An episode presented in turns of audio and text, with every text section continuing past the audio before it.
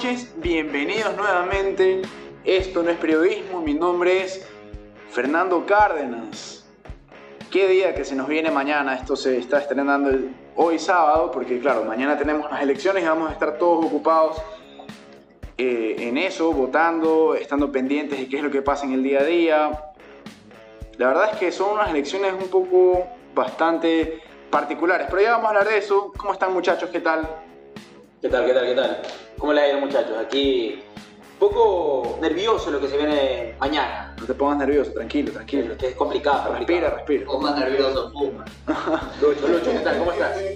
Bien, bien, bien. Este, evidentemente hay que ver qué pasa mañana, es un día importante y pues hay que tomarlo con la seriedad debida, pero veamos. Respeta la ley seca, por favor.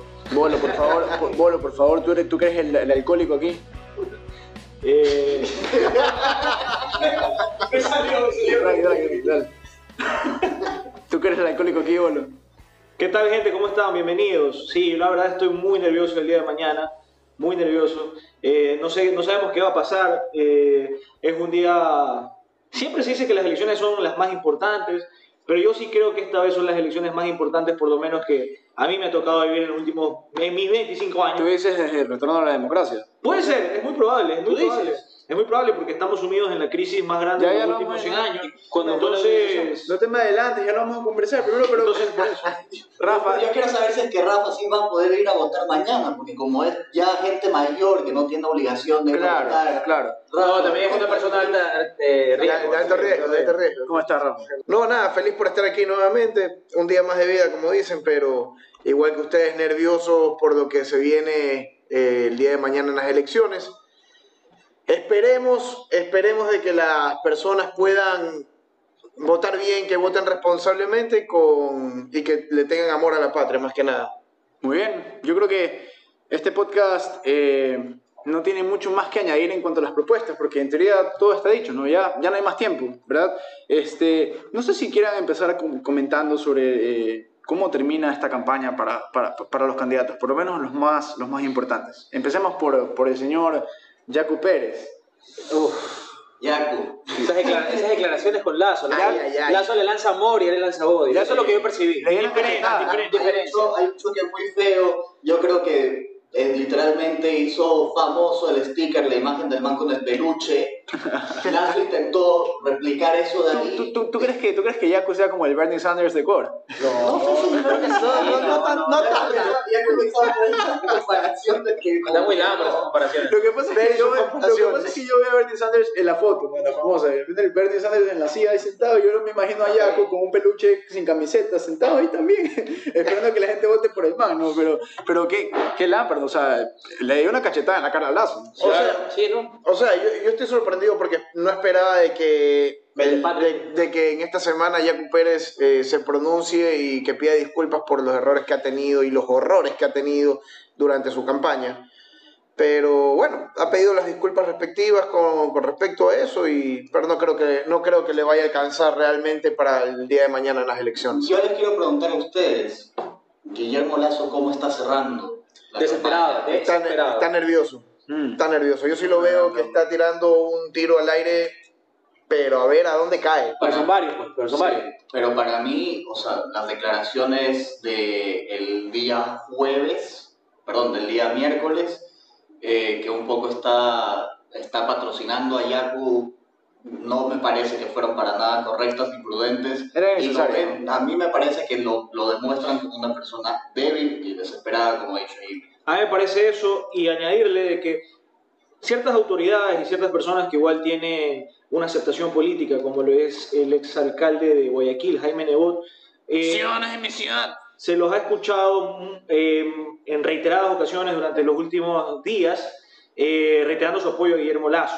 Eh, escuchamos a Otto Sonnenholzer, que si bien no lo dice así, es evidente que está por esa línea. Entonces, eh, está poniendo toda la carne al asador, lo cual está bien, pero a la vez los malpensados, como nosotros cinco, decimos de que puede ser eh, porque no está tan arriba en las encuestas, más bien está peleada la cosa. Yo creo que más bien es, es una, bueno, yo lo noto desesperado para empezar, creo que es mi, creo que es una percepción que compartimos muchos. Que la desesperación está clara ahí. Sí, y yo lo otro es que hay, a mí me gusta, o sea, viste que el cuerpo te, te dice cosas que, la, que, que, que no quieres decir, pero, pero, pero que es inevitable que por lo menos en tu cara expreses distintas emociones. ¿Vas a votar por Lazo, Fer? Y, y sí, yo voy a votar por Lazo, pero, pero más allá de eso, ¿Pero por qué votas por Lazo? ya- ya vamos a hablar las razones. no, aquí no, aquí, aquí yo creo, y este no es un, ojo, que este no, Pues este no es un- desesperado también. no, este no es un espacio de, de, de- de proselitismo, eso eh, tengámoslo claro, pero más allá de eso, yo iba a decir que se nota en la cara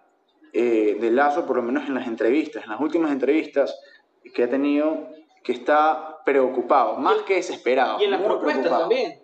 Eh, la, eh, la propuesta de 500 dólares como salario mínimo, yo soy enemigo de los salarios mínimos, sobre todo en los países de desarrollo. Me parece que es excluir a un grupo de gente que, que trabaja, por, que tiene ingresos. Te van a decir fascista de nuevo, ¿no? Facho. Eres un facho. Pacho. Un saludo para esa gente, es la que más quiero, la verdad. Pero excluye a un grupo de personas que viven con menos de un dólar al día y que les vendría muy bien un contrato de 200 dólares al mes.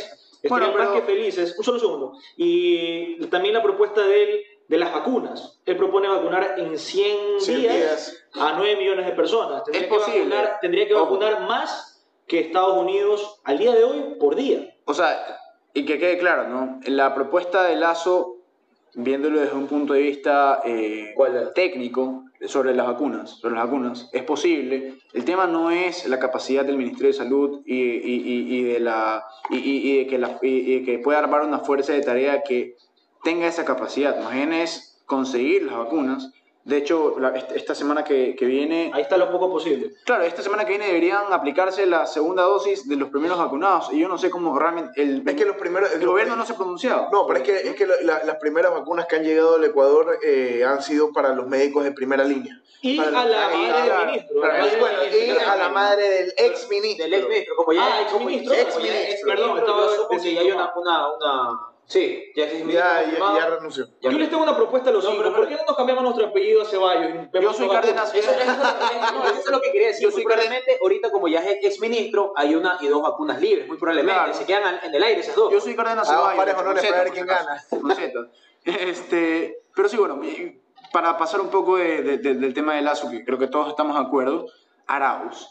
Arauz es otro de los, eh, digamos, este, este- estamos hablando ahora de, de la Trinidad, digamos, de, del circo que, que- que nos han montado ahora y terminamos con, con Arauz. Este, yo con Arauz estoy, tengo un, te- tengo un problema. Uno. Sí, bueno, tengo Ah, varios. uno. Varios. Pero a mí lo que, más, lo que más me cabrea es que el tipo es un tipo joven, ¿sí? Que refuerza justamente la idea de que la juventud es poco seria y poco preocupada en lo que hace, ¿sí? Yo creo, mi percepción es que el tipo está haciendo y diciendo, y ha, ha dicho y, y ha hecho, digamos, lo que le han permitido hacer. Es evidente que Rabascal se lo come vivo en absolutamente todos los espacios en los que comparten. Y eso también es preocupante porque eh, pongámonos en el escenario, que es perfectamente posible, factible, Que gane. en que, eh, claro, ellos se transformen en gobierno y ¿quién vamos a tener de presidente? ¿A quién vamos a tener de vicepresidente? ¿Va a ser eh. Arauz? ¿Va a ser, eh, eh, o va a ser eh, Rabascal? ¿O va a pasar, claro, va a pasar como en Venezuela que... Maduro 2.0, yo tengo que que, que realmente en, en Venezuela sabemos que Maduro no es el que toma las decisiones, ¿verdad? No, o sea, nosotros, ¿Cómo se llama? nosotros, nosotros, Diosdado. Diosdado. Cabello. nosotros sabemos y estamos conscientes de que si llega a ganar este muchachito, lo único que va a pasar, lo único Arauz. que va a pasar es que va a ser eh, el títere y el titiritero. Seguirá por el momento en Bélgica hasta que se lo traiga de vuelta. Ahora, hay una, hay una última cosa que yo sí quiero eh, tocar de, de- de cómo se han cerrado las campañas. Han hecho mucho énfasis en que votar por, en este caso, los candidatos eh, por Centro Democrático significaría ir directamente hacia un escenario como el que vive Venezuela. Sin embargo, creo yo que este es un discurso, por decirlo menos, estéril, porque este es un discurso que busca captar votos no solamente en nosotros, digamos, que estamos en la ciudad y de alguna forma eh, hemos podido recibir cierta educación, sino que busca captar también el voto de la gente sencilla. Esa gente sencilla, muchas, eh, muchas de esas personas ya viven en la miseria extrema, ya no tienen que comer, no tienen donde trabajar. Entonces, para ellos, de alguna forma, ya están viviendo en Venezuela. Claro, o sea, si lo pones de esa manera, totalmente de acuerdo contigo. Pero yo estoy más, estoy preocupado por ese punto, pero va un poco más allá. Porque el, el hecho de simplemente eh, tenerlo ya a, digámoslo hipotéticamente, que Arauz gane las elecciones, tenerlo como presidente a Arauz, eh, creo de que no va a ser nada factible para la economía del país, se va a derrumbar cada vez más la economía del país, los, la corrupción va a crecer en un, en una, en un porcentaje abismal en el país.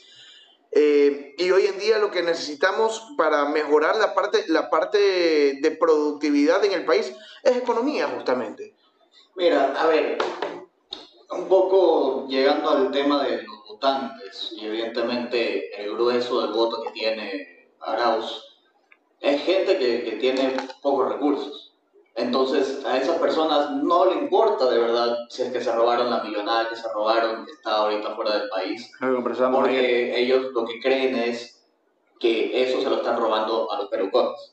A ellos lo que les importa es que ellos tuvieron alguna escuela que nunca la tuvieron antes, que tienen calles asfaltadas que nunca la tuvieron antes, y eso es el modo operandi de, de esa gente. Claro, y es importante entender que no votan, y yo he escuchado muchísimo este, eh, este argumento que me parece bastante tonto, por decirlo menos, de que esta gente vota porque es, porque es bruta, porque la gente es pendeja, porque sigue votando por el, por el correísmo, y no es, no es tanto así. Sí. La gente tiene necesidades. Tiene, necesidades urgentes que comer para, para, poder sobrevivir. Y que tenemos que, o sea, tenemos que aquí ser, ser totalmente eh, transparentes y veraces ¿sí? en reconocer que hay pueblos, que es lo que decía Lucho ahorita, hay pueblos, eh, comunidades muy pequeñas, parroquias, en las que nunca antes el gobierno había llegado a atender necesidades tan básicas como por ejemplo construir una vía con la cual se puedan mover, digamos, dentro y fuera de, de, de ese lugar para sacar, en el caso de la sierra más que nada, para sacar este, y comerciar, eh, comercializar perdón, sus, eh, sus siembras, de hecho, o incluso para recibir atención médica. A mí me parece es un desafío de, del candidato Lazo, porque evidentemente el discurso de él es trabajo, es empleo, es que cumplas tus sueños, pero hay, hay, hay, urgencia inmediata de un grueso de la población que es comer. Y yo lo he escuchado a él últimamente, creo que asesorado por Jaime Nebot, que, que le ha dicho, o sea, tienes que a esta gente decirle que le vas a dar de comer por un tiempo, porque si no, no votan por ti. Ellos no ven ideología, no ven Correa, no ven, no ven economía, no ven absolutamente nada. Ellos ven, me estoy muriendo de hambre, Mi, mi, hijo se está muriendo de hambre, necesito comer, porque si no me muero. Y si me muero, no me importa socialismo, capitalismo, anarcocapital, me importa un carajo. Bueno. Entonces, a mí me parece que el discurso de las últimas semanas, eh, entre las cagadas que ha tenido el señor Lazo, también ha tenido ese componente de humanidad, por así decirlo, en el cual él dice que les va a dar un bono a esta gente para que compren, compren solo eh, comida para poder subsistir. O sea, yo comprendo muchísimo ese punto, pero a mí hay algo, o sea, dentro de todo lo que me preocupa, porque no, o sea, sí, es verdad de que esta gente es la que termina votando por, por eh, digámoslo de esta manera, y que se ha ganado el cariño de, de Arauz, ¿no? Pero y la gente, y la gente que tiene el dinero, que sí tiene el dinero y que aún así está dispuesta a votar por Arauz. O sea, yo no entiendo realmente hacia dónde van y el por qué va el voto allá. No, no le encuentro una razón alguna. Porque la, la verdad es que Arauz, día tras día, solamente cuando se expresa queda mal. Cuando se expresa se contradice. O sea, yo ya no sé qué verle a este, a este, a este títere. ¿Quién sería Arauz si no estaría patrocinado por Es que, ese, es, que no, no sería nadie. Ese es lo que iba. Desgraciadamente, a estas personas mencionaron eh, de que les hicieron sus carreteras. Hay gente que vive aquí en Guayaquil y igual va a votar por, por este binomio y es impresionante, no podría decir, pero tienen otras familias que las han ayudado, cosas así. ¿Dónde queda el amor a la patria? Es lo que yo me pregunto. Pero, espera un rato. Y mira, voy, quería mencionar eso. No, estoy de acuerdo en ese punto. Hace un momento. Quería mencionar es también algo de, de parte de estos votantes, de que no les importa a veces lo que uno dice, que la economía está mal en el país escuchaba a algunas personas el otro día, eh, me suelen preguntar por qué me van a votar, yo no suelo hacer empezar esa, esa, conversación en realidad, y me dicen, bueno, no, eh, por si acaso en el país hay dinero, y yo, en el país hay dinero, y ellos me dicen, nosotros tenemos los recursos, claro, existen los recursos, pero si estamos cerrados a la inversión extranjera, por ejemplo. abrir, o sea, abrir el mercado prácticamente, esos recursos no sirven de nada, se va a quedar estancado ahí. No, no suele decir algunas personas. Ahora, yo, muy cerrados no, no me, Sí, y hay que reconocer también que más allá de las posturas y, las posturas políticas, sí, y por quién vaya a votar cada uno de, nosotros, digamos, hay que entender que cada quien decide en su conciencia por quién quiere votar y eso hay que Cada por lo menos respetarlo, ¿sí? Claro. Porque cada quien tiene sus, tiene sus intereses. La idea no es pensar, hey, esa persona está votando por tal candidato, entonces no quiera, no quiera su país, eh, quiere que eh, fracasemos, este, quiere que nos convirtamos en una narcodictadura, etcétera, etcétera. Yo creo que ese no es el camino. Yo, yo ahí discrepo en, en un punto, Ujú. porque yo a esta gente pobre la entiendo, hasta cierto punto Eh, la entiendo y no la yo puedo. también. Pero si es que tú votas por él porque quieres un puesto o porque quieres ir, meterte a robar, yo no puedo respetar eso. Y, No, no, y- claro, yo no y ese, discurso, ese discurso políticamente correcto conmigo no va. Yo no porque eso. esas personas, esas personas, no, yo sé que no hablas de eso, pero hay que puntualizar y matizar. Está bien, está bien. Y e- este tipo de personas son las que nos tienen sumergidos en la miseria, en la corrupción. Sin Es lo embargo, que hemos venido, es lo Y que hemos venido viviendo, es lo que hemos venido viviendo ya 14 años. Si, eres- Ah, si- o sea, si no tienes que comer y yo y te le diría- crees porque que te dan yo, sea, te diría que no, yo te diría que solo yo te diría que no solo 14 años Sí, porque la corrupción aquí en el Ecuador inauguró Todo- el rey. siempre, siempre, siempre, siempre ha existido. O sea, o sea. totalmente de acuerdo. Nada pero más, pero, eh, eh, eh, pero eh, en el correísmo creció en un, en un punto abismal, pues. No, no, sí, totalmente. Solo digo nada más que el que embarajaba las cartas, por así decirlo, cambió, ca- ca- cambió digamos. Pero eh, la corrupción aquí ladrones ha sido campante siempre. los Esto ya, lo ricos. ya lo hemos conversado, ¿verdad? En, en, eh, en- en otros podcasts. A lo que yo me refería es a que sea quien sea, por quien eh, nuestros conciudadanos, digamos, va- vayan a votar, no podemos partir desde, desde el rechazo, no podemos partir desde, desde restarle valor a la decisión que ellos han tomado, así como nosotros vamos a tomar una decisión que probablemente sea igual o no. O sea, eso depende de cada quien, como les decía. Yo creo que hay que partir por el tema, más allá eh, de la confrontación, hay que partir por el diálogo. Hay que entender por qué, como les decía, hay gente, sobre todo al interior del país, que tiene motivos, yo creo que más que suficientes, para todavía creer eh, que un Estado, eh, un gobierno, por ejemplo, como el de Arauz, eh, puede, hacer, puede, puede- aportar y hacer bien a la historia del país. A ver, es ¿Verdad? que, es que el, el modelo de un Estado paternalista es bello, es hermoso. O sea, No. te lo pintan y tú dices, Tú y, yo, "Wow", tú y yo lo entendemos y sabemos no que es eso es sostenible. tú y yo sabemos que eso no es sostenible y no, y, y no está bien. Pero diles, diles a una persona que se está muriendo de hambre. Por Por eso, esas personas las entiendo yo. por eso es importante, por eso es importante nuevamente no partir por el rechazo, sino más bien por el diálogo. Justamente esta semana recibimos un comentario en redes sociales, en redes sociales, donde decían que estas personas que votaban por X candidato tienen que volver a nacer porque es que y yo, y, o sea, yo no puedo compartir ese tipo de comentarios porque justamente por eso es que se dan las divisiones que se dan y la polarización que se da en la sociedad. No necesitamos un país más polarizado y más dividido, sino que pueda trabajar y que sea capaz de sentarse en la mesa, conversar ¿sí? y a llegar a acuerdos para salir adelante. Nosotros que que uno de esos acuerdos es condenar a los delincuentes del Totalmente, corrupto, totalmente. Ya vamos a ir a eso. Este, ya vamos a ir a eso. Porque, claro, eh, la corrupción de la que ya estamos conversando nos trae a, a- a- a este segundo tema, que es la indecisión. La gente ya no cree que aquí pueda eh, hacer alguien algo para que el país sea mejor o que o, o- o- y dicen esto va a ser igual siempre, ¿verdad? Y ahí salen los famosos votos nulos y peor, los votos blancos, ¿no? Entonces, ¿Qué opinan de eso? O sea, hay un montón de gente que hoy, sábado en la noche, que probablemente tú estás escuchando esto, mucha gente no se ha decidido, quizás tú tampoco te has decidido, ¿verdad? ¿Por quién votar? Eh, hay muchísima indecisión y nadie sabe qué es lo que va a pasar realmente el día de mañana. Mira, a ver, este, si es que el día de mañana no estás seguro, y es culpa tuya. Tuviste tiempo igualmente para más o menos investigar las cosas, o sea, tiempo hay, herramientas hay. Es verdad que el sistema está roto, que es una payasada, que supuestamente tuvimos debates, pero no existió un verdadero debate. ¿No crees que sea muy cómodo decir, sabes que no me decido por nada y anulo mi voto? Es lo más cómodo. Es lo más cómodo. Es lo para más cómodo, pero es lo más irresponsable también. Pero para nosotros, porque para nosotros, para la gran mayoría del ecuatoriano, el día de votación es que pereza, chuta. Y ni hablar es que encima te tocó mes. ujú. O sea, te, te toca ir porque vas por el cartón, más no por lo que estás en serio poniendo en juego.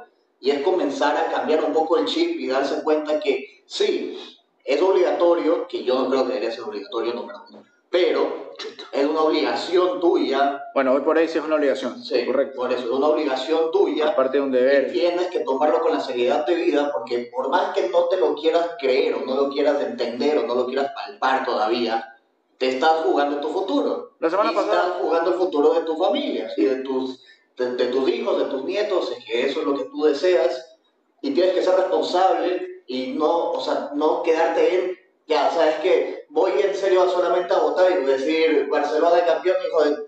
O sea, Miren que la semana pasada hablábamos un poco indignados del tema de la inseguridad y por qué era importante involucrarse. Votar es lo mínimo que pueden hacer. Ahora, Bolo y, y- y Jimmy, ustedes que no, han, que no han hablado mucho de este tema, quería eh, que me comenten sobre esta famosa frase, ¿no? Nadie me representa. ¿Habrá alguien que alguna vez te represente al 100%? No, es imposible. No, no, no, no, no te puede alguien representar al 100%. Y entonces esas personas, o sea, como no nos No, van a mira, representar, yo, no yo- yo trata- tratando de entender un poco por qué hay tanta indecisión, me parece de que hay dos, hay dos vertientes. La primera es que la gente dice no quiero volver al correísmo y no quiero ser Venezuela. Y la segunda es no quiero votar por un banquero. Eh, porque todavía ah, hay- en yo tengo mil críticas con Guillermo Lazo en los Santos de mi devoción, pero hay algo que decir. A él se le, se le demostró que no tuvo participación alguna en el feriado bancario. Con gobierno en contra. Y una, y una comisión correísta le mostró que no tiene nada que ver en el feriado bancario, pero el mío está instalado de, de banquero. Con la comisión de Eduardo Valencia. Eduardo Valencia, que en paz descanse. Eh, pero a, a- a mí, a, mí, a me pasa eso, pero a lo que hay que entender es de que votes nulo, votes blanco, alguien va a ir a gobernar. Alguien va a ir a gobernar. ¿No sería lo más sensato y lo más inteligente darle tu voto a alguien? Yo sé de que estas 16 son.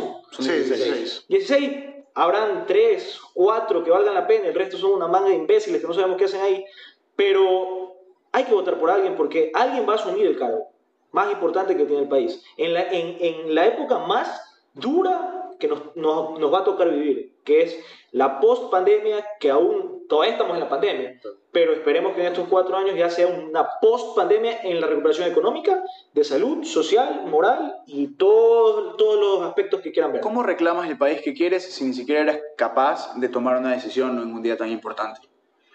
Es que de eso, o sea, no puede. Nosotros los ecuatorianos somos campeones de quejarnos o en exigir. Pero al momento de actuar, somos muy, muy, muy flojos.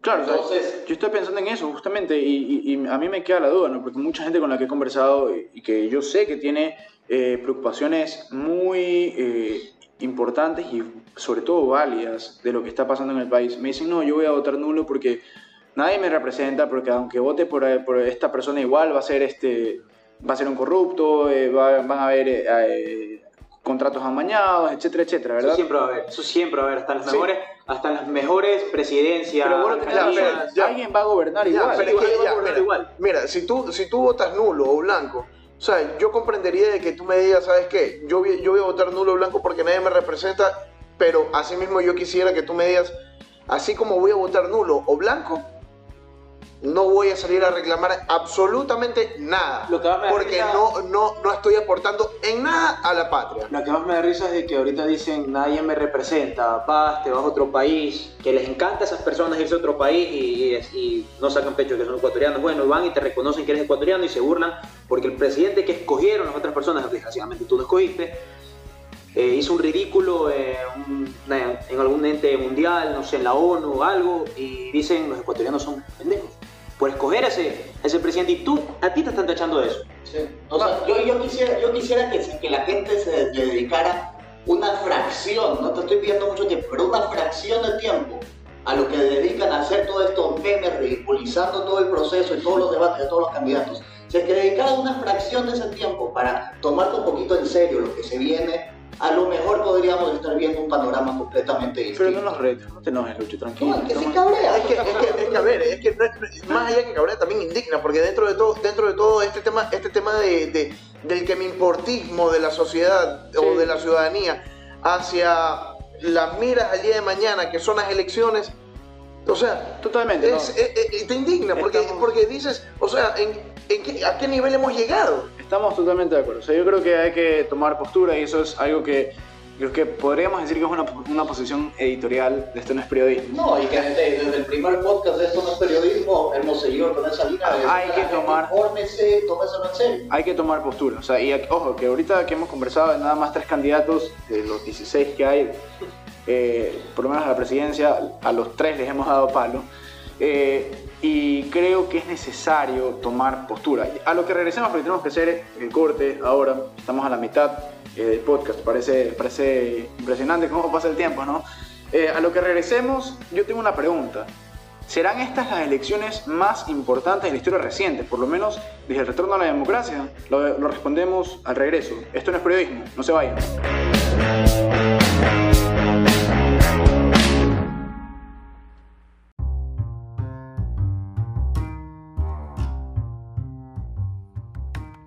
Este capítulo del podcast llega gracias a Una bruja que dibuja, dibujos, ilustraciones, retratos. Detalles para fechas especiales. La puedes encontrar en Instagram como arroba una bruja que dibuja y también como arroba Figueroa.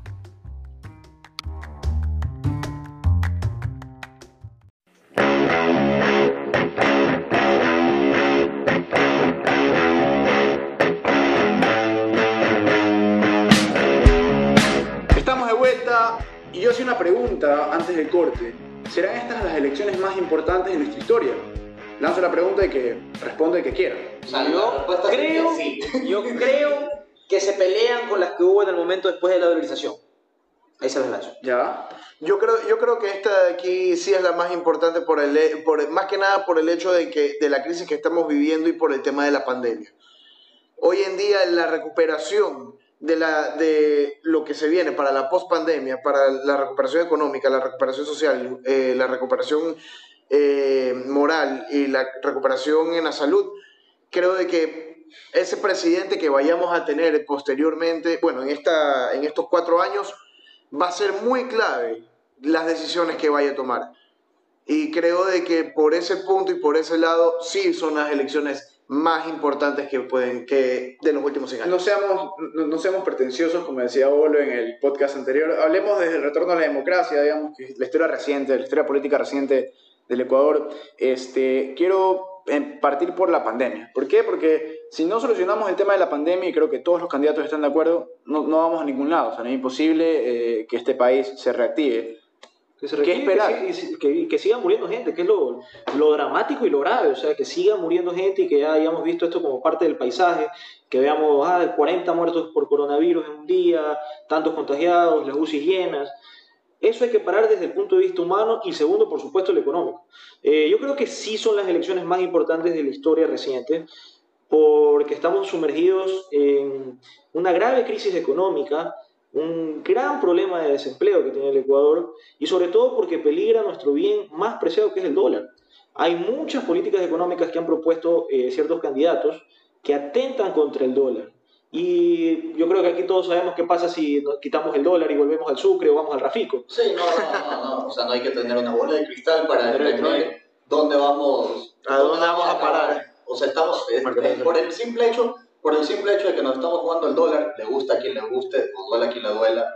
El dólar es lo único que más o, me- más o menos ha mantenido a flote la economía. Es lo que ha permitido que, claro, eh, Claro. eh, ha sido nuestro salvavidas, Pero por tan, tan, tan fuerte será este salvavidas de que tuvimos 10 años de socialismo del siglo XXI y no acabamos como Argentina, no acabamos como Venezuela. El petróleo, acuérdate. Estamos bastante mal. El petróleo, pero el petróleo se lo rifaron todo y se lo robaron pues, casi no, todo. Pero lo que, lo, que, lo, que, lo que nos ayudó Pero mira que Venezuela también tiene petróleo. No, porque eso más decir se lo, lo que nos ayuda realmente a no disparar la inflación Ujú, ha sido el, y, y el- y el- y el- la estabilidad monetaria ha sido el dólar. Ha Totalmente. sido el dólar. Eso fue una camisa de fuerza para que nuestros amigos, nuestros buenos amigos de la revolución, no, no lleven a la, a- al desastre total este país. Hay otro A ver, eh, sorry, Fer, este, pero conversando, o sea, opinando un poco de lo que tú dices ahorita y, y volviendo a lo que yo te decía, Jimmy Lenin, este, justamente lo de, lo de el- lo que tú decías de lo del petróleo, que teníamos el petróleo y que eso nos, nos ayudó. Sí, evidentemente, pero en Venezuela, te hago acuerdo de que Venezuela dentro de todo tenía el petróleo más puro y el petróleo más cotizado eh, en todo el mundo. Claro, por ahí se mezclan diferentes políticas monetarias, Sí, pero, que apliques. sí, pero justamente, pero justamente a eso es lo que vamos. a si hacer vas y quitas toda la comparación. Sí, pero es que vamos- vamos haciendo- vamos haciendo la comparación. Que es muy sencillo. Puedes tener la mayor reserva petrolera del mundo, pero si es que tienes unos ineptos, Totalmente. cargo, no te sirve de nada. Si no, tienes, si no tienes idea de cómo administrar tus recursos, vas a terminar en la quiebra tarde o temprano. Bien, empezamos por salud y terminamos nuevamente en, en- en lo económico y administrativo, pero es que es, es importante eh, resaltarlo. Yo quería eh, hacer otra pregunta en otra área que el gobierno yo creo que debería eh, no solo rescatarla, sino potenciarla muchísimo, porque es el futuro de nuestro país. creo no equivocarme al decir que en Ecuador somos muy, eh, muy poco, iba a decir, pero no somos competitivos en cuanto a talentos, ¿sí? Es decir, nuestra educación, la educación que recibimos en este país, la educación que reciben eh, los niños y los, y- y los adolescentes, sobre todo en colegios públicos, es Sí, terrible, es paupérrima, correcto. Entonces, ¿cómo competimos? ¿Cómo esperamos un mejor país? ¿Cómo esperamos tener eh, con ciudadanos capaces, digamos, de, de liderar este país si en lo mínimo e indispensable, que es la educación, darles una buena educación, no nos ponemos las pilas, no, no nos ponemos serios? No, claro, o sea, el primer, el primer pi- pilar fundamental para el desarrollo de un país es la educación. La educación y, como ya se ha dicho varias veces, la alimentación. Si lo Y eso vemos- creo que también es Sí, necesario tomar total. en cuenta porque el tema de la desnutrición crónica, como ya ha sido mencionado y fue mencionado muy tarde, es un tema latente en el Ecuador y como nuestro querido profesor de economía Emilio Gallardo nos dijo muchas veces, si pones una imagen de un cerebro de un niño con una buena alimentación y de un niño con una muy mala alimentación, es como que tengas un árbol con muchas ramas y uno que no tiene. Buenísimo. ¿Qué significa eso? Que las terminales de las neuronas simplemente Claro. no han sido desarrolladas y por eso encuentras a personas que nunca llegan a desarrollarse de una manera plena y quién sabe, a lo mejor eh, en estos pueblos marginados tenemos gente que podría ser brillante, científicos que podrían cambiar el mundo, pero porque ni siquiera tuvieron la oportunidad, además de que tuvieron una educación pésima o inexistente, no se pudieron tampoco alimentar bien, nunca van a llegar a poder ser o rendir como hubiera sido bajo otra realidad. A ver, ojo con algo, dentro de todo, sí, yo estoy de acuerdo con ustedes de que sí, la, la educación es fundamental, pero dentro de todo, si nos ponemos a pensar un poquito más allá, para, te- para que haya una buena educación también dentro de todo, hay que eliminar el problema más grave que, que tiene el, el- que tiene la parte de la educación, que es el microtráfico. O sea, justamente eh, muchos niños terminan perdidos y muchos de esos niños que pueden ser doctores, que pueden ser científicos, que pueden ser inventores, o sea, pueden ser unos genios, pero no tienen tan buena educación y no tienen tanta decisión de que se terminan metiendo en ese microtráfico que los terminan llevando a, a la perdición. Pero eso es un efecto, Rafa, eso no es una Eh, causa. Es interesante, no, pero es interesante el comentario de Rafa, porque miren que yo hago la pregunta por educación. Lucho eh, incluye el tema de salud y alimentación, que es fundamental para el desarrollo de los niños, ¿sí? Y Rafa eh, habla de la seguridad, que también es muy importante para su desarrollo. Es decir, no podemos, eh, no podemos esperar que los niños tengan una buena educación si no se afronta el problema de manera integral, con una buena alimentación, cuidando su salud y también cuidando la seguridad de ellos y de sus familias, ¿verdad? Ahí está, digamos, yo creo el problema fundamental del Ecuador de cara hacia el futuro. Si lo vemos desde el punto social y humano, yo creo que es rescatar la dignidad de los niños y adolescentes del Ecuador que no tienen lo que merecen, que no tienen las oportunidades que el mundo les da, pero que de alguna forma, por nacer en Ecuador, no las tienen, ¿sí? Porque no reciben lo que, perdón que repita, pero lo que merecen. Y por otro lado, si lo vemos desde el punto de vista de competitividad, país, económico y, y demás, nosotros tenemos un futuro incierto porque la gente que viene, digamos, no va a estar preparada, no va a estar lista justamente porque no está bien alimentada, porque no está bien educada, porque tiene una sensación de seguridad terriblemente mala, ¿sí? Y que probablemente se acostumbre, adquiera hábitos o vea que hay formas más fáciles, entre comillas, de salir adelante, ¿verdad? Como el tráfico, como el sicariato, como la delincuencia, ¿verdad? Que son cosas importantes. Yo les, O sea- yo les quiero preguntar una cosa en el tema de educación, que cómo va a ser, cómo se va a ver vista afectada esa, esos niños y esos adolescentes que básicamente han perdido dos años de colegio. Han perdido dos años de educación, básicamente. No, es terrible porque yo veía a mis sobrinos que ellos, bueno, por lo menos tenían una computadora o algo, pero la educación, o sea, no es lo mismo. Pero al menos tenían una computadora, conexión a internet, condiciones... Y el interior, imagínate Bueno. los niños que van a estas Pero, la- escuelas. pero hay, hay, niños que no, hay niños que no han estudiado est- estos años, este tiempo de pandemia, porque simplemente no tienen internet, no tienen computadora, no tienen nada. Ahora, pero es que ese es el problema también, es justamente eso es lo que iba, lo que iba a mencionar. Ese, ese es uno de los problemas más graves que tenemos en este país, que los gobiernos que han venido no se han preocupado realmente en darle, en cuidar, en cuidar a estos niños para darles todo para que ellos puedan estudiar. El gobierno actual, con lo que se vivió con la pandemia, fue un desastre. Un desastre. Dejó totalmente abandonado la educación, la educación para esos niños. Y por, esa, y por esas razones es de que esos niños no han podido estudiar. Entonces, ¿qué es lo que tiene que venir a hacer el gobierno, el gobierno entrante? tiene que preocuparse también por estos niños y por el futuro del país, que son esas personas. Justamente por eso, y para cerrar, digamos, esta pregunta eh, de manera circular, es importante tomar una decisión, ¿sí?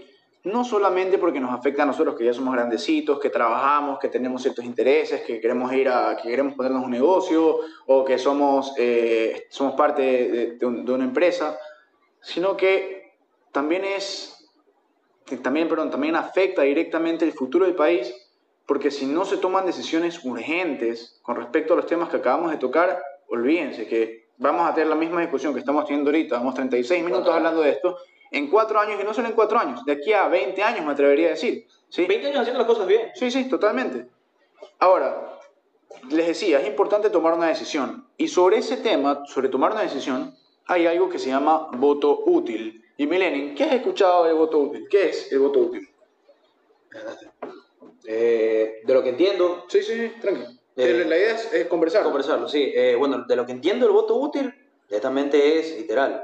Escoger en este caso un candidato, bueno, ya que te represente hay personas que se Lo más cercano. Lo más cercano, lo que esté dentro de tu ideología. O lo menos alejado. Cojan por favor todo lo que hemos hablado en este momento, educación, salud, analicen todas esas partes, miren qué candidato puede resolver esos temas y escojan uno. Si no les gusta el todo, no es que eh, no quiero un banquero, no quiero poner eh, el correísmo, como mencionó Bolívar hace un rato. Yo asumo que es eso. El, Ok, Lucho, tú, tú una definición. Yo lo tomo más del voto útil o sea, es un poco, sí, decirte por alguien, pero yo más el concepto de voto útil, digo, lo veo como toma la decisión más responsable, por más que a lo mejor no te llene al completo esa persona. Pero, digamos, voy a, voy a poner un ejemplo claro para que sea un poco más fácil de ilustrar. Puede ser que no te guste el lazo, pero no quieres que Arauz gane, y por más que no te guste lazo, quieres evitar que exista una segunda vuelta, digo Lazo de por si acaso, porque es, según algunos encuestas el más opcionado a llegar a segunda vuelta, votas por Lazo por más que no te convenza, simplemente para no arriesgarte a que gane en primera vuelta Lazo. Sí, básicamente el voto útil es si es que tú quieres votar por Freile, por Herbas, por, no sé, cualquiera de estos otros candidatos que no tienen chances. No te olvides de Giovanni, por favor. claro. De Gerson Almeida, el pastor también. Eh, debe estar en el templo rezando para que no le vaya tan mal. Y el que se le dio la vuelta es loco. bueno, pero no importa, de, los vampiros añade. Pero más allá de eso, este, el voto útil es, para resumir, darle tu voto a quien no se aleja tanto de tu postura, ¿sí? pero que tiene chances de ganar las elecciones o de pasar a segunda vuelta. En este caso tenemos a tres candidatos que evidentemente tienen más chances que el resto. De esos tres candidatos yo te diría que está entre dos, básicamente, y no vamos aquí a a, poner, a hacernos los locos y a hacernos los cojudos. Son Arauz y Lazo, ¿sí? Y entre los dos, para quienes opten por el voto útil, ¿sí? Tienen que escoger a uno. Como les digo, el que se aleje, el, que esté menos alejado de su postura, o si es que, eh, eh, o si es que aplica el caso, el que esté más cercano a, a, representarte. Ese es el voto útil, básicamente. Ahora, ¿ustedes creen en el voto útil? Porque esa es la pregunta. ¿Ustedes creen en el voto útil o no creen en el voto útil? Según el modelo de, democracia. En este modelo, para esta elección. En el modelo de democracia para nosotros, que son 16 candidatos, sí. Sí, totalmente. Si es que fuera un sistema que tiene primarias y que tienes que escoger entre 4 o 5 candidatos, pero son 5 candidatos, no 16, ok. ¿Y si fuesen primarias? sí, pero para ahorita, o sea, prefiero que, que hagas por lo menos ese tipo de análisis a que simplemente vayas entregues tu papeleta, las metas, no hayas votado nada, recoges tu certificado y te fuiste. O como dijo Fer, o sea, darle tu voto a Herbas, Freile, o sea, alguien que tenga 5 o 6%, se queda ahí Creo que fuiste generoso, pero Sí, fui generoso en realidad. Fui muy generoso. Demasiado. Fui muy No generoso. sé, según la Bueno, de alguna encuesta- de Herbas, Ajá, está Herbas subiendo, Está subiendo Ya lo- exponencialmente. ya lo veremos. Ya lo veremos. Yo lo vi justo esta semana, estuve en una rueda de prensa con medios digitales y, y él estaba bastante optimista. Vamos a ver mañana qué pasa, ¿no? Por ahí me dijeron de que va- mucha gente va a llevar eh, va a llevar una goma y una foto de Alvarito y que la va a pegar en la papeleta No, de votación no, por favor, no eso. lo escuchan nada. Esa, esa creo, Eso de ahí es nulo. Esa creo que- ¿Por qué no ganaste? Bueno. esa creo que es la manera más indigna de anular un voto, ¿no? Hay, hay tantas cosas que se pueden hacer, pero eso es una manera muy indigna de hacerlo. Eh, saludos al abogado Álvaro Novoa, que nos está escuchando. Sí. Que nos auspicie, por favor, Por nos favor. Alvarito. Bueno, a ver, hemos hablado de voto útil. Como yo me abono a ustedes, aquí hay que tomar posturas, así de simple. Si aquí no vamos a ser eh, correctos políticamente, ni mucho menos. ¿sí? Aquí hay que decidir. Yo en cualquier, en, en- en cualquier escenario eh, les diría voten por quien ustedes y su conciencia estén tranquilos de, de darle el voto. Hello. Pero en el caso de mañana, donde tenemos tantos candidatos, donde el voto está, o la intención de voto está tan dispersa y sobre todo donde hay tantos indecisos, probablemente ustedes todavía no decían, yo les diría que el voto útil es la opción que los va a llevar al día de mañana elegir con responsabilidad. ¿Sí? Hacerlo por algún candidato que no tenga chances, podrás quedarte tranquilo, pero créeme que sería como anular tu voto porque no van a llegar a ningún lado. Y esto probablemente cause polémica. Claro, todos quisiéramos votar por quien nosotros pensamos que debe ser eh, el próximo presidente o quienes deben conformar la asamblea o quienes deben estar como alcaldes de la ciudad, etcétera, ¿verdad? Pero mañana tenemos que decir entre 16 cojudos, como diría Isidro Romero, ¿sí? Saludos a Isidro también. Yo sacaría unos dos o tres de esa denominación de cojudos, la verdad. Sí, sí. Eh, sí, y, y básicamente, sí, bueno, evidentemente, no era una generalización. Pido disculpas. no, no me disculpe de nada. Este, pero hay, hay, hay que ser, hay que ser claros. Y es que si quieres elegir, tienes tres chances, tienes tres opciones, digamos, eh, para elegir, de las cuales dos, ya hemos sido claros, tienen opción. Así que toma la decisión que tengas que tomar, pero tómala, porque... Después, no estarás llorando si te equivocaste. Exacto, Ah, nada de andarse quejando. como, Nada de que te tocó ir a vender caramelos al Perú y vas a estar llorando, no. como dicen por ahí, a llorar a la llorería después. Sí. Pero bueno, eh, pasan las elecciones, pasa el día de mañana, ¿verdad? Y primero, ¿cómo reaccionar? Imagínense, aquí los cinco creo que vamos a votar por Lazo. Ya aquí no vamos a andar... andar, andar- Tapándome la nariz y con un poquito de asco, pero voy a votar por Guillermo Sí, Lazo. sí, eso El voto sí. secreto. Bueno, ya, sorry muchachos. Pero bueno, este... ¿Qué haces? No, sí, claro, por supuesto. La Pero, tres. ¿Cómo reaccionar en el caso de que, por ejemplo, no hay un resultado como el que nosotros quisiéramos? Yo no sé cómo. Impactado. Yo, yo, yo la verdad no, no, no te puedo dar la respuesta a eso. ¿Cómo reaccionarían ustedes? O sea, sinceramente, Yo voy- sinceramente. Yo me voy, ah, pero yo me voy a rechar. Si Ok. que llega en primera, en primera ronda, no, Para los que no son de Ecuador, arrechar significa bien, enojarse, sin molestarse. A ver, si yo veo a don Alfonso Espinosa de los Monteros diciendo de que eh, el, el economista Andrés Arauz es el ganador de la primera vuelta y no hay segunda vuelta, bueno, primero me reiría por la cara de don Alfonso, que me imagino de ser ah, bastante expresiva, y segundo, desolación. Sí. Desolación. O sea, van a entrar un grupo de personas, yo a mí no me gusta decirle políticos ni socialismo, me parece que es darle una calificación muy alta a estos, a estos tipos, pero me parece que es muy probable que se vea la destrucción de- del Ecuador, Un grupo de títeres. que tiren abajo la economía del país, que a mí me da mucho miedo Venezuela, me da mucho miedo transformar en Venezuela, y creería, viendo las imágenes que les acabo de describir, estaríamos muy cerca. ¿Cómo reaccionarías tú, Jimmy Lenin? ¿Qué harías? Me preocuparía ¿Cómo- bastante. ¿Sería, se- ¿Sería peor que perder el clásico? No, uh, o sea, cuando, cuando pierdo un clásico me, me cabreo. Ahorita me preocuparía porque en realidad estamos hablando de... Lo arrechate se va después. Eso, eso, eso, es- eso es rápido. Pero preocuparme, o sea... No creo que no podría dormir en realidad. Es que es el país, o Es sea, el país, estás hablando de tu O país. sea, va- va- es lo que vas a vivir día tras día. vas a Y, vivir va- y- y- y es, y es- es lo que se te va a venir encima. El futuro, por sea, ejemplo, esto no es proyecto, se muere. Sí. Les advertimos gente que si entran a la A lo mejor este es el último episodio, le agradecemos mucho. Pero. No, no, mentira. Aquí, aquí, aquí vamos, a, aquí vamos a seguir. Al menos yo aquí voy a seguir. Nos vamos de largo, nos No, vamos la, de la- largo. la verdad que sí estoy muy preocupado, no les voy a mentir. Lo que les quiero preguntar a ustedes: ¿Se verá un éxodo masivo de personas si que llega a ganar Arau? Yo no creo. No, No. no, creo en los primeros días, pero evidentemente con las políticas económicas que él plantea va a ser inevitable. Es, Es- que va a ser inevitable. Es. El, eh, el producto que más que va a exportar más Ecuador va a ser la misma raza, la misma raza ecuatoriana. o, o sea, a ver, aquí, aquí, aquí, ojo, que yo creo que no, no podemos predecir el, el futuro. ¿La qué? ¿Volvimos a la esclavitud? ¿Qué? La raza ecuatoriana. Volvimos a la esclavitud. Esto no lo. Generalmente yo corto las pendejadas que dice Rafa, pero esto no lo voy a cortar. No, no se va a cortar. Nada, no no lo voy a cortar nada más para que se den cuenta de las cosas que nosotros tenemos que aguantar. Señores y hemos vuelto a la esclavitud. Sí. No entiendo por dónde está el Pero bueno, ya, a, ver, a, lo- a lo que yo voy, es que eh, en el fondo, si es que gana. alguien Somos ecuatorianos, Sí, papá. Ya, bueno, sí, pero así- ah, regresemos, regresando al tema. Si es que gana, si es que gana un candidato que no es nuestro candidato, ¿sí? aparte de preocuparnos, porque claro, no va con nuestra línea política, yo. Y aquí me van a pegar los cuatro, pero es necesario decirlo.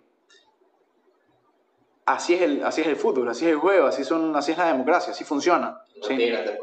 Así funciona. No, ojo, la, la democracia es el sistema Sí. más justo, pero no es el sistema perfecto. no, por- por supuesto. No, no, obviamente. Así funciona. Participan todos y Así funciona el sistema. en- opinión impopular, para mí no debería se- participar todos. Pero En teoría, la, la democracia. Ahora, ahora sí, facho. La democracia indica de que supuestamente todos tenemos que participar en todo, pero Eh, no, pasa, no va a pasar siempre eso ahí. No puede, todo el mundo va a escoger una ley a cada rato. pues, ¿Cómo sea, reaccionar? Va a haber consulta popular todos los días. Yo lo primero que haría, bueno, decirles, aunque duela y aunque les moleste, que así, así, así son las cosas, así funciona la democracia, por un lado. Y por otro lado, pensar nuevamente en no atacar a las personas que colocaron a quien gane las elecciones, sino preguntarse por qué se da este fenómeno. ¿Sí? Porque probablemente estemos hablando ahorita por gusto y no nos vayamos a preocupar, pero también puede ser que sí, que todo puede pasar mañana, ¿verdad? Entonces, si por ejemplo nosotros que no compartimos absolutamente nada con el candidato Arauz, eh, llegásemos a recibir la noticia, todos, mañana eh, el, Andrés Arauz gana las elecciones para presidente y Rabascal para vicepresidente en una sola vuelta, yo me, me cuestionaría muy profundamente por qué como país volvemos a tomar una decisión así. Y digo como país porque en el fondo la democracia es para eso, es para expresar lo que la mayoría, en teoría, aunque esta sería una minoría, Te, te noto muy correctito, Fer. Di lo que de verdad piensas. No, no, no, es- es- ¿Qué sentirías? ¿Indignación? No, yo me, tristeza, yo, rabia? yo me preocuparía profundamente. Yo no, yo no sentiría rabia, yo no eh, trataría de mantener las emociones al margen. Sino, Decepción. decepción sí, y también, eh, y también mucha preocupación, por supuesto, pero eh, muchísimo, ¿sí? Pero también los- yo invitaría a la reflexión, o sea, ¿por qué seguimos, por qué, sigue, por qué siguen sucediendo eh, estas cosas? ¿Por qué? efecto dominó, prácticamente. Exacto. Entonces, esto no es de ahora. eh, para, para ustedes que nos están escuchando, Eso es lo que me preocupa. Perdón, perdón, perdón que insiste en eso, pero primero, eh, en el podcast pasado dijimos, el que no conoce esa historia está condenado a repetirlo, lo dijimos en coro aquí, a, a cinco voces, ¿ya? Y, y eso es así. Toda la vida en Ecuador hemos elegido eh, el facilismo. Caudillos, caudillos, hemos elegido populistas, gente que nos da eh, de comer, ¿verdad? Mientras se rifla la plata del Estado y demás yo creo que tenemos que como país madurar y darnos cuenta de que si estas personas votan por estas soluciones fáciles, es porque nosotros también estamos eh, fallando en cierto punto, en no abrirnos al diálogo, en no conversar con estas personas, en no debatir, en no compartir ideas y también ceder un poquito de espacio y ver cuáles son las necesidades que tienen estas personas. Y no quiero ser correcto acá. Evidentemente me cabrearía en principio y luego estaría muy decepcionado, pero sobre todo preocupado porque una vez más no hemos aprendido la lección. Y no, no hemos aprendido porque la gente, no, es porque, no porque la gente no es cojuda, ¿sí? no, porque, perdón, no porque la gente es cojuda, sino porque muy probablemente no estemos dando el mensaje correcto. Es que justamente eso es lo que a mí, lo que a mí me terminaría preocupando y lo que me terminaría cuestionando día tras día. Del por qué como país to- seguimos tomando, que a mí me parece de, de esa manera, por qué como país seguimos tomando una mala decisión. ¿Por qué como país nos encanta tomar malas decisiones? Bueno, Más momentos decisiones todos los fines de semana, Rafa. Entonces, No, la verdad, no, la verdad es que no, la verdad es que no. En ese punto sí soy Mínimo unas dos controlado. Mínimo unas dos veces. Estoy poniendo el humor nada más este tema que está un poco tenso. Eh, Pero la es que verdad que creo no- que la respuesta a todo eso la dijo Bolo hace un rato. O sea, tenemos gente pobre que piensa en que le tienen que dar de comer mañana. eh, o sea, ven el día a día.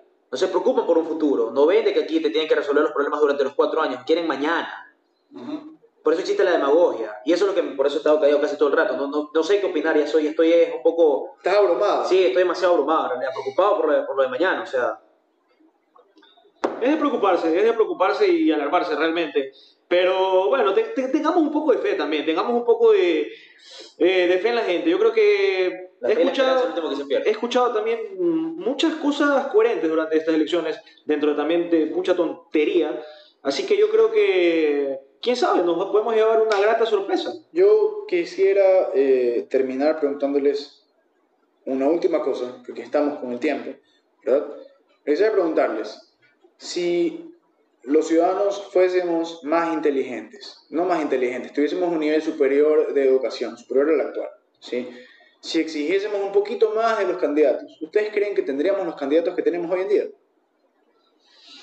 Mira, ¿Funcionarían esos candidatos o no funcionarían con No, una, no. una población más educada? no, pero es que regresando al, al punto Ok. que mencioné hace un rato, el- uno de los pilares fundamentales de la educación. Mientras que el pueblo no sea más educado, no, o sea, no es de sorprenderse quiénes nos Y representan. Lucho, ¿qué podemos hacer? ¿Qué se te ocurre? ¿Qué podemos hacer para ilustrarnos un poquito más? Nosotros ya, ya estamos tarde para alimentarnos bien, por así decirlo.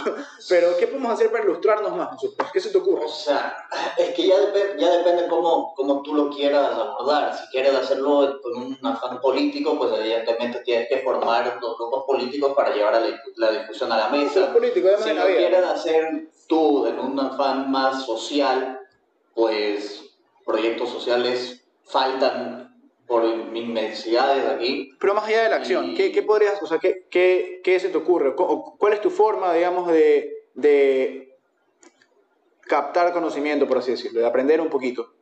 ¿Qué haces? ¿Lees? ¿Ves? La Ok, lectura tú es lees, Pero ojo, que ese es el caso de Lucho. Claro, pero eso en, en la- en la- en las personas que tienen urgencias inmediatas, si no solucionas eso, por más que le pongas 10 libros, lo digas, no, no, No, no, va sí, a funcionar. yo no- yo- yo- Hay que pasar ese, ese umbral Yo estoy y ahora hablando- sí, vamos a progresar, eh, vamos a ver las cosas buenas, las cosas malas. Eso está claro, pero lo que yo quiero es qué podemos hacer nosotros como ciudadanos para subir un poquito la vara. Eh, Lucho decía leer, por ejemplo, Jimmy, tú pasas viendo videos en YouTube, por ejemplo. Sí, en realidad informándolo bastante con... Sí, más Es que, es que hay, hay distintas Esa maneras, hay, hay forma. hay distintas maneras de retroalimentarse.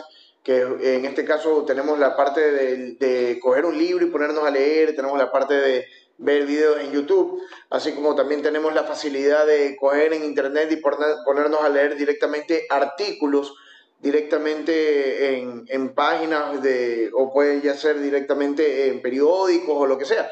Pero el punto es quererlo hacer. No, y no solo eso, pero yo creo que un, un elemento que sí hay que tomar en consideración es nosotros también encargar, encar- encargarnos que en las interacciones que tengamos con nuestros amigos, en las reuniones, en las chupas, en las fiestas, lo que sea, traer un poco estos temas, estas discusiones. Tampoco vayan a dañar la fiesta, ¿no? No, evidentemente no. Siempre cae mal el que comienza a hablar de política, pero tampoco es que hay que tenerle asco a la política. O sea, hay que aprender el momento indicado que sí se puede discutir y un poco también en tus reuniones eh, con tus grupos íntimos comenzar a Que- ahí mismo aumentar y elevar la discusión que existe. Claro, que es justamente lo que hablábamos también en el podcast pasado, de que decíamos de que en las reuniones específicamente no, no hay por qué tenerle asco a hablar de política, porque mucha, a ver, está la frase de que si hablas de fútbol, religión y política en una reunión, eh, eh, friegas la reunión, o sea, Tú pasas hablando de fútbol. no, yo no paso hablando de fútbol realmente, más hablo de política eh, en, alguna reunión. Le voy dando cuatro veces a... Pa, pa, pa. Pero no, o sea, el, el punto es simplemente eh, hacer de que también la- la- las personas cojan ese interés por, ese interés por, de, eh, por la política del país. Conclusiones de este, de este tema, ¿quieren añadir algo más? O, bueno, creo que podemos ir cerrando. Yo quiero hacerlo eh, diciendo que la esencia de la democracia está justamente en el aporte que sus participantes o sus actores puedan, pu- puedan dar, ¿verdad? ¿Qué tipo de aporte podemos dar si no estamos informados, si no, si no, nos, si no nos ilustramos? Y hay distintas formas de hacerlo. Yo creo que vivimos en el mejor momento de la historia para aprender lo que nosotros queramos, porque tenemos la herramienta más poderosa que alguna vez ha existido eh, en este planeta, que es la Internet. Aprovechémoslo, por lo menos. Yo en esto me voy a desviar un poquito de la línea correcta y quiero decir de que hay dos vías para el día de mañana. La vía que nos propone al menos una alternativa, yo no soy, y digámoslo con nombre de apellido, yo no soy tan eh, fanático ni, ni, ni me gusta mucho el señor Guillermo Lazo, sin embargo, creo que hay cosas interesantes dentro de su plan de gobierno. Se ha reunido con gente inteligente, de la cual incluso uno ha sido un profesor eh, mío y de Lucho. Entonces, para mí es la vía que hay que, que hay que tomar. Después nos podrá resultar bien, nos podrá resultar mal, el tiempo lo dirá. Pero hay una certeza, y la certeza es la otra orilla. Y todos sabemos para dónde va ese, ese barco. Ese barco va al naufragio. Tú verás a dónde te quieres trepar. A algo incierto que puede resultar muy bueno o a algo totalmente certificado que es el, desastre. Y si te equivocas, después no vendrás llorando. Después no vas a estar aquí llorando de que estás vendiendo caramelos en el Perú o en Colombia. Nada más te digo eso. Perfecto. ¿Alguien más quiere terminar con una conclusión? No, o sea, simplemente tomárselo en serio. Mañana es un día importante. Eh, anda con responsabilidad, anda como un acto de amor a tu patria. Eh, si es que tienes algún familiar que a lo mejor no quiere ir, intenta llevarlo, visitarlo, invitarlo a que vaya a votar. Explícale muy brevemente, no te demores 55 minutos como nosotros explicando la importancia. 56. Díselo en dos.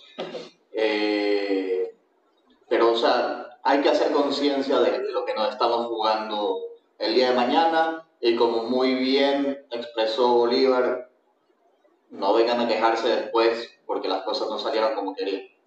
Bien. Eh, bueno, por mi lado, primero que, bueno, que esta noche se acuesten y pensando bien eh, hacia quién le van a dar el voto. Eh, el día de mañana nos jugamos el futuro, por lo menos de estos cuatro años siguientes, y que creo que va a ser de gran importancia cuidado, como dijo Bolo, vamos a estar cometiendo una equivocación y luego vamos a estar llorando por ahí, quejándonos de que no, de que no, no, no, no nos han parado bola o algo por el estilo. Eh, tomarlo con responsabilidad y con el deber cívico respectivo. Y llevar a todos los que no quieran ir a votar, tratar de convencerlos para que vayan a votar porque dentro de todo el deber cívico es para todos. Eh, yo quiero agregar, cuando haya estado muy abrumado, preocupado. Se te nota. Sí, analizar mucho lo que, han, lo que han mencionado. Solo quiero decir, yo sé y estoy muy consciente de que llegamos a una parte de la población que podría considerarse en nivel socioeconómico A, B y C más. Creo que, creo que eso se podría ser lo que estamos llegando. Perdón, sí. Eh, en este caso, a esas personas que tienen estas facilidades de tener el internet, eh, poder leer, tener el tiempo para leer un libro, hagan estas actividades sociales donde puedan dar eh, ayuda a, a, estas familias que no, no tienen el, el, el, poder económico para Oye, alimentarse. Parece, que te estás despidiendo. Sí, estoy, estoy en realidad preocupado porque... Estás dolido, estás dolido. Estoy, no, es que es bien, porque como les mencioné hace un rato, es un efecto dominó. Eh, bastantes años vinimos eh, aumentando la pobreza, el desempleo, y estas personas en su momento ya no piensan en, en lo que va a suceder durante los cuatro años. Como dijo Bolívar, es ma mañana, quiero las cosas mañana. Por eso, si nosotros, que no somos políticos, intentamos ayudar para que puedan eh, averiguar un poco más, eh, interesarse por esta parte de la política y por lo que está pasando en realidad en el país, ahí podría haber un, un cambio. Bien. Ojo que Jimmy es el, el, más emocional de los cinco, entonces está al borde del llanto, creo. Claro. Pero bueno, eso ha sido este, el podcast de esta semana. Yo quisiera decir, para que no me digan tibio después, y no me digan que no tomo, que, que, no digo las cosas que pienso. Los tibios se van al infierno según la divina comedia. Sí, así es. así es. Eh, yo quiero decir dos cosas. Mañana es simple y sencillo. Yo esto lo escribí en Twitter hace un montón de tiempo y la gente me cayó encima, pero lo voy a decir de nuevo porque es lo que, es lo que pienso. Puedes votar por una crónica de muerte anunciada, ¿sí? O puedes, o, o, puedes votar por, por usar otro libro, digamos, La Meta, de Goldratt. Es decir, puedes votar por el fracaso, puedes votar por la desolación, puedes votar por la opresión, ¿sí? O puedes votar por una alternativa que, si es verdad, nosotros no podemos poner las manos, no, no ponemos las manos al fuego por nadie, pero al menos se presenta como una opción nueva, válida y que sobre todo va a traer oportunidades de desarrollo para el país y sus ciudadanos, que es lo que tanto necesitamos. Así que creo que no hay nada más que añadir, que empiecen los Juegos del Hambre, que tengan una feliz votación, mañana vamos a ver qué es lo que sucede. Ya no mandó matar. o que empiece la purga, no sé qué decir ahora. Pero bueno, eh, nada más agradecerle nuevamente a la flaca, a Cristi Figueroa, la pueden encontrar en Instagram como arroba una bruja que dibuja. La ilustración de este sábado, como la de todas las semanas, como la de todas las semanas, eh, es hecha por ella. Está casi al borde del colapso por la cantidad de dibujos que tiene para San Valentín, pero todavía tiene chance. Así que escríbanle, porque no hay mejor regalo que ese, créanme. Por otro lado, mañana estaremos o mejor dicho, el domingo de elecciones, que es mañana o hoy, depende de cuando, cuando esté escuchando esto, a las 4 y media de la tarde estaremos en vivo por Instagram, ¿sí? comentando un poco eh, la previa, que sean los resultados del exit poll, los resultados del exit poll y básicamente cuál es nuestra reacción. Ahí van a ver si es que tenemos una buena cara o una mala cara, ya lo veremos. Por otro lado, nos pueden seguir. Sí, nos pueden encontrar, nos pueden seguir en nuestras redes sociales. Estamos como arroba esto no es periodismo ese la discusión la seguimos por ahí, todos sus comentarios, todos sus eh, mensajes por interno los leemos y los respondemos más que felices. Eso ha sido todo por esta semana. Muchísimas gracias por escucharnos. Esto no es periodismo. Nos vemos en la próxima. Chao. Chao, chao.